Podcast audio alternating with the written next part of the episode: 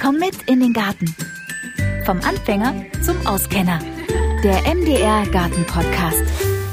Hallo und herzlich willkommen zur allerersten Podcast-Folge.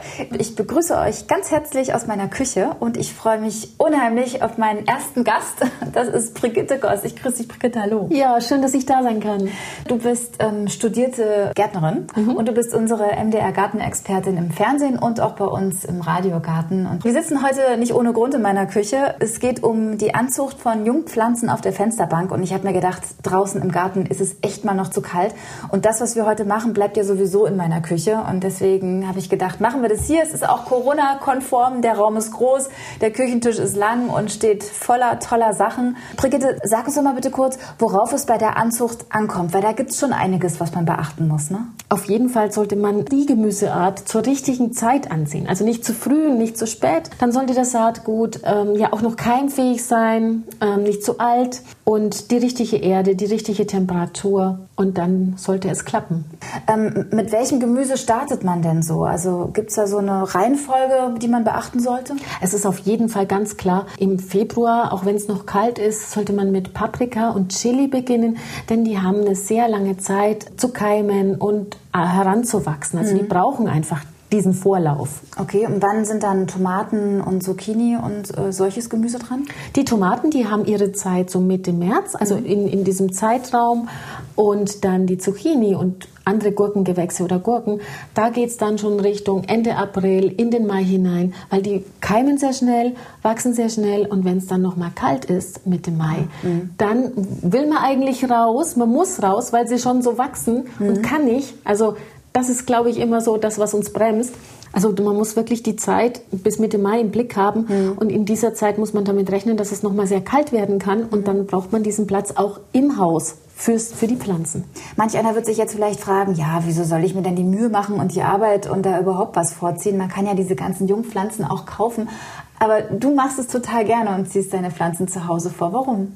Ja, es ist vor allem äh, jetzt einfach auch so diese Zukunftspflanzen. Und ich, ich pflanze mir jetzt meinen mein Frühling und den Sommer. Also das ist das eine. Und dann gibt es also eine riesen Auswahl im, im Saatgutbereich. Und vor allem jetzt in den letzten Jahren gibt es ja diese Saatgutbörsen, wo man auch Saatgut tauscht. Und was mhm. einfach im normalen Handel oder auch bei den Jungpflanzen kriege ich ja gar nicht mehr so. Und, und das ist ja eigentlich das, was mhm. richtig Spaß macht. Und zwar Dinge, die ich ja eigentlich gar nicht zu kaufen bekomme, die baue ich mir mir doch selber an. Das ist doch ganz klar. Das ist super. Ich habe das letztes Jahr mit Tomaten schon versucht und es hat auch alles geklappt und ich habe mich wirklich so gefreut und ich hoffe, dass es mit dem Paprika auch klappt, weil die möchte ich dieses Jahr mal probieren.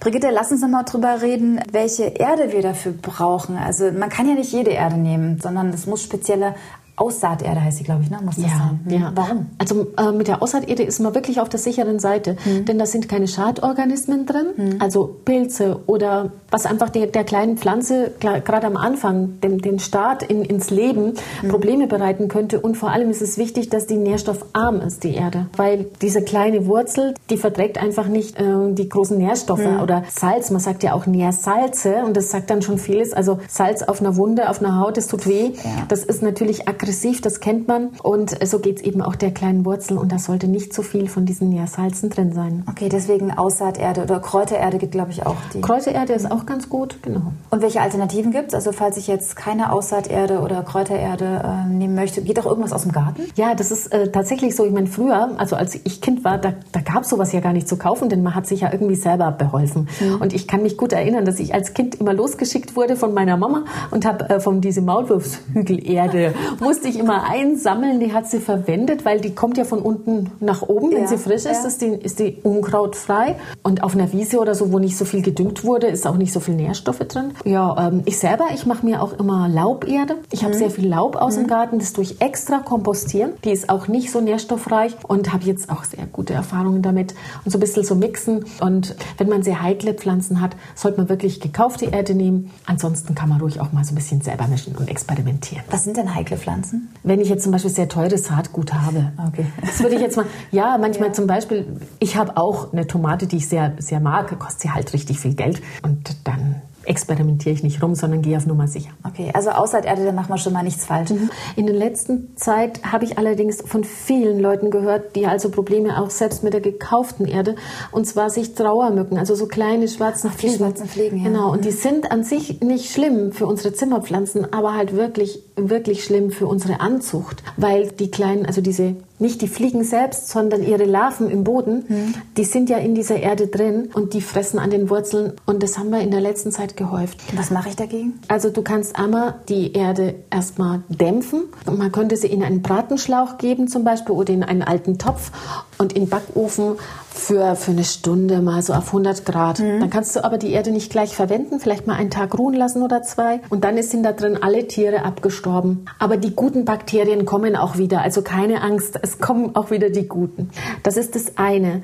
Dann, wenn dir das schon auffällt, ach, da fliegt was. Also es gibt diese Gelbsticker, die helfen ganz gut. Also dann werden zumindest die erwachsenen Tiere weggefangen. Das ist schon mal nicht schlecht. Aber was man auch machen kann, ist, also wenn man die Oberfläche bei Dunkelkeimern nochmal abdeckt, also mit so ein bisschen Kiesel, mit Sand, weil dann legen die Fliegen keine Eier rein in den Boden. Aber wem das auffällt, die erste Maßnahme ist also die Gelbsticker und man kann sich im Internet auch Nematoden kaufen. Das, hört sich, das ja. hört sich ekelig an. also man bekommt dann ein Pulver und das muss man in, in die Gießkanne aufrühren und das sind ganz winzig kleine Fadenwürmer und die fressen wieder die Larven im Boden. Das muss man gießen und am besten so alles, was man im Haus hat, ob Zimmerpflanzen, ob Anzucht, alles.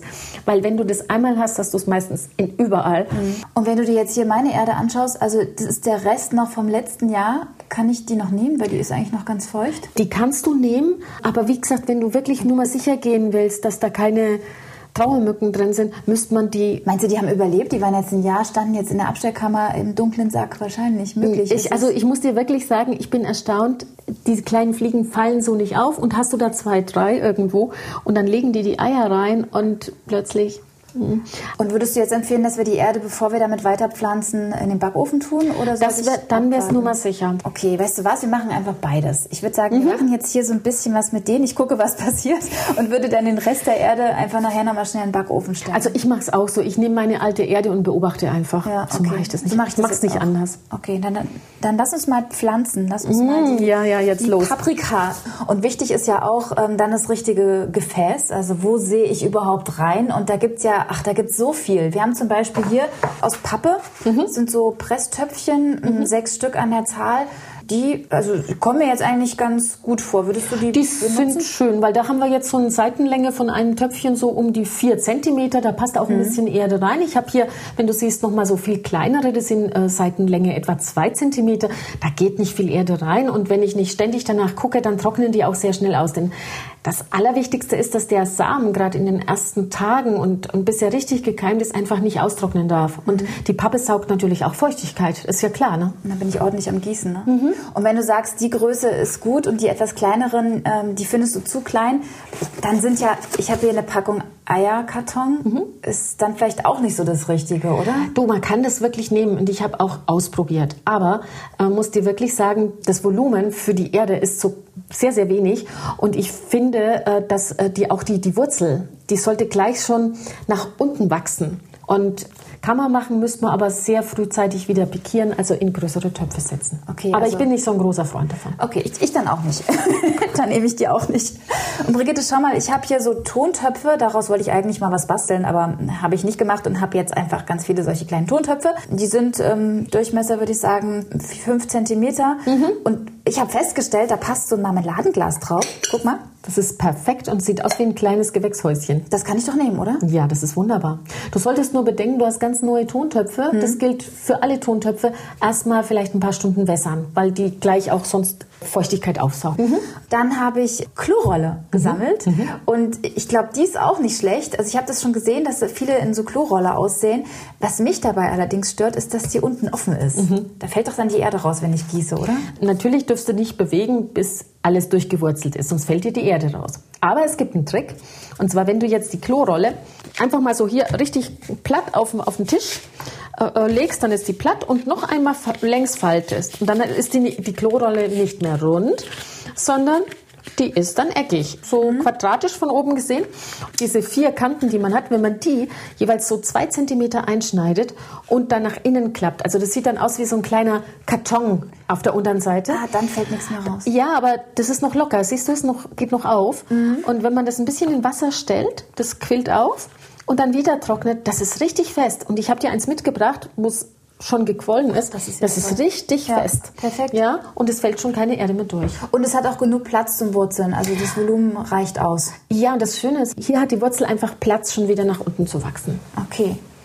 Und dann kann man ja auch aus Zeitungen sich solche Rollen selber machen. Da gibt es solche Holzvorrichtungen. Ähm, ich weiß gar nicht genau, wie die heißen. Das sieht aus wie ein Stempel ja, oder so. Ja, wie so ein Stempel sieht es aus.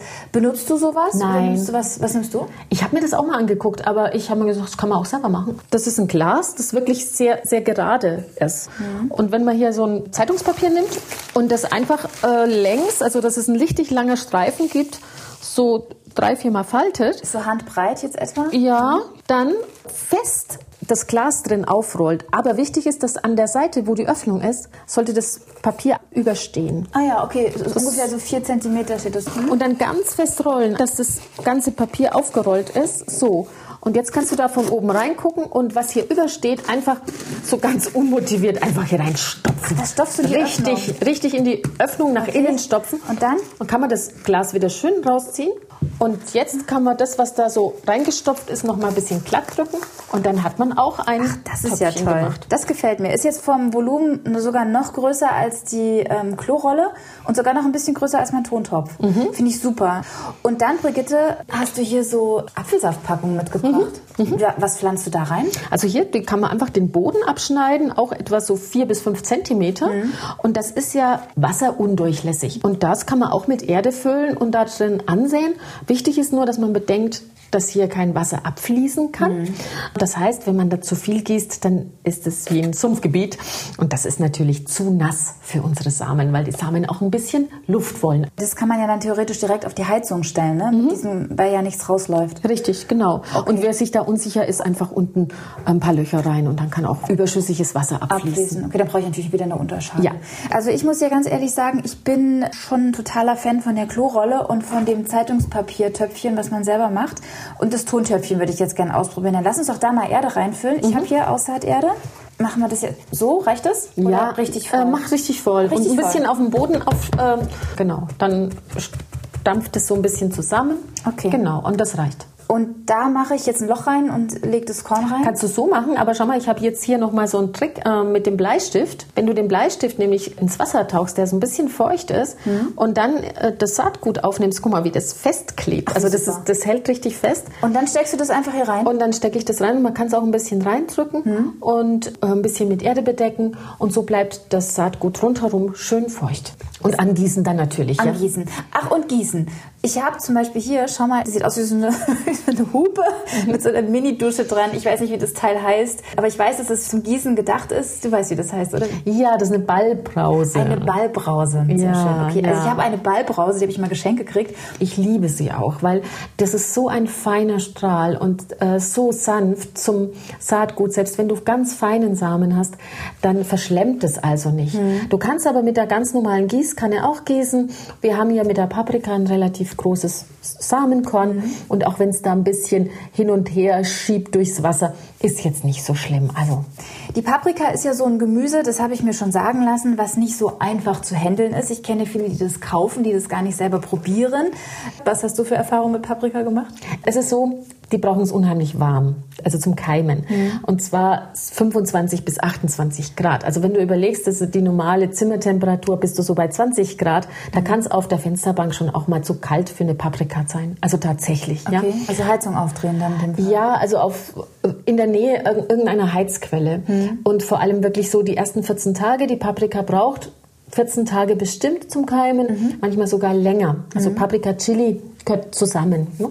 Und wenn sie dann keimt, also wie so ein bisschen was rausspitzt, dann muss es ans helle Fenster. Also wirklich hell stehen und manchmal reicht das Fenster sogar gar nicht aus, sondern man sollte vielleicht sogar noch eine zusätzliche Lichtquelle haben, mhm. denn es reicht jetzt, sagen wir Anfang März dann auch immer noch nicht aus und das ist so die Schwierigkeit an der Paprika. Ich habe ähm, mein Balkonregal, wie du siehst, reingeholt mhm. und habe das jetzt hier schön präpariert und habe mir diese Pflanzlichter gekauft. Und das brauche ich dann später, wenn die Pflanzen äh, groß genug sind, dass sie dann quasi extra Licht brauchen. Also Nochmal kurz zum Verständnis. Zum Keimen braucht es warm, dunkel und feucht. Mhm. Und wenn dann die ersten ähm, Blätter rausgewachsen sind. Die, die Keimblätter, Keimblätter, kommen, so wie mhm. ein bisschen grün rausspitzt, mhm. dann müssen sie hell stehen. Okay, ab dann hell stehen. Das heißt, ich mache dann auch den Deckel ab und stelle die in mein Regal und mache die Pflanzlampen an. Genau. Und bei Paprika ist es so, die brauchen dann immer noch Wärme, wenn die dann unter Licht stehen? Brauchen die es dann immer noch warm? Oder? Also warm schon, aber da reicht wirklich das äh, normale, die normale Zimmertemperatur. Mhm. Da kann sogar, wenn es noch so sehr, sehr warm ist, sogar schaden. Mhm. Dann werden die nämlich weich und, und werden lang, wenn es zu warm ist. Mhm. Und das fördert Schädlingsbefall oder auch Blattläuse. Okay. Also da sollte man dann vielleicht lieber ein bisschen kühler stellen. Und das Gleiche gilt auch für die Tomaten. Die wollen, brauchen zwar nicht so ein, so ein hohe Keim, haben nicht so eine hohe Keimtemperatur, aber auch da nach der Keimung kühler stellen, hell stellen, damit die so ein bisschen kompakter bleiben. Okay, und wenn die Pflanzen dann so eine gewisse Größe erreicht haben, müssen die doch bestimmt aus diesem kleinen Klopapierrollentopf raus, oder? Da muss ich die doch bestimmt noch mal umpflanzen im also, Tropfen. Also die müssen nicht raus, die können tatsächlich da drin bleiben, weil die Pappe, die... Ach, dann nehme ich das Ganze... Die, alles, was Pappe ist oder ob du auch ähm, aus äh, Altpapier oder als Papiertöpfe hast, da musst du nichts mehr umtopfen, denn das kann mit in die Erde und das verrottet dann. Ach so, das ist überhaupt kein Problem. Nehme ich das einfach und stelle es in einen etwas größeren Topf. Genau. Wie groß sollte der ungefähr sein? Dann? Du kannst also so 10, äh, 10er bis 12er Töpfe nehmen. Also mhm. jetzt, äh, das ist die Größe von einem Primeltopf und ein bisschen größer. Wäre jetzt ganz gut dann danach. Dann topfe ich die da rein, gieße sie dann normal weiter, lasse sie wachsen, wachsen, wachsen, warte auf die Eisheiligen, äh, bis sie dann in den Garten kommen. Aber vorher muss man doch die Jungpflanzen noch irgendwie abhärten. Wie funktioniert denn das? Die sollte man, ja, sagen wir mal so 14 Tage, bevor man sie auspflanzt, an die Sonne gewöhnen. Und selbst wenn das Sonnenkinder sind, also die auch wirklich Sonne mögen und sie müssen von, vom Haus ins Freie, können sie äh, Sonnenbrand bekommen, denn die Sonne ist sehr stark. Mhm. Also am besten an trüben Tagen rausstellen stellen. Dann ist der erste Sonnenschutz eben sind die Wolken. Und äh, was eben auch noch ist, Paprika sollte man auch ein bisschen düngen. Also noch bevor man sie auspflanzt. Also die sind ah, okay. sehr, sehr nährstoffbedürftig. Also es kann schon sein, dass du nicht einfach jetzt umtopfen und dann lasse ich mhm. die, sondern man sieht es schon, ob man dann vielleicht sogar noch ein bisschen Dünger gibt. Also einmal die Woche mit einem Flüssigdünger. Ja, okay. Und ich gebe meistens also so organische Dünger. Ich nehme keine mineralischen Dünger, weil die sehr stark sind. Mhm. Und den Dünger, den äh, mische ich dann einfach unter das Gießwasser ja. und gieße. Genau. Und ab wann fängt man ungefähr mit dem Düngen an? Wenn also das äh, dritte, vierte äh, Laubblatt ist, je nachdem. Also wenn du frisch umgetopft hast, dann kannst du ja erstmal 14 Tage brauchst du gar nicht düngen, weil die müssen ja erstmal Wurzeln bilden. Mhm. Aber wenn der Topf durchwurzelt ist und man sieht schon auch so Wurzelchen auch vielleicht auch unten rauskommen, dann kann man auch noch mal flüssig nachdüngen. Also einmal die Woche in etwa so, wie man auch die Zimmerpflanzen düngt. Ach Brigitte, danke schön für diese vielen, vielen hilfreichen Tipps. Vielen Dank. Gerne. Ja, und wenn ihr Fragen und Anregungen habt, dann schreibt mir doch bitte an komm mit in den Garten at mdr.de. Dankeschön fürs Zuhören und bis zur nächsten Folge. Dann geht es um Insektenhotels für Wildbienen, Hummeln und auch andere Insekten im Garten. Bis dahin, ich freue mich.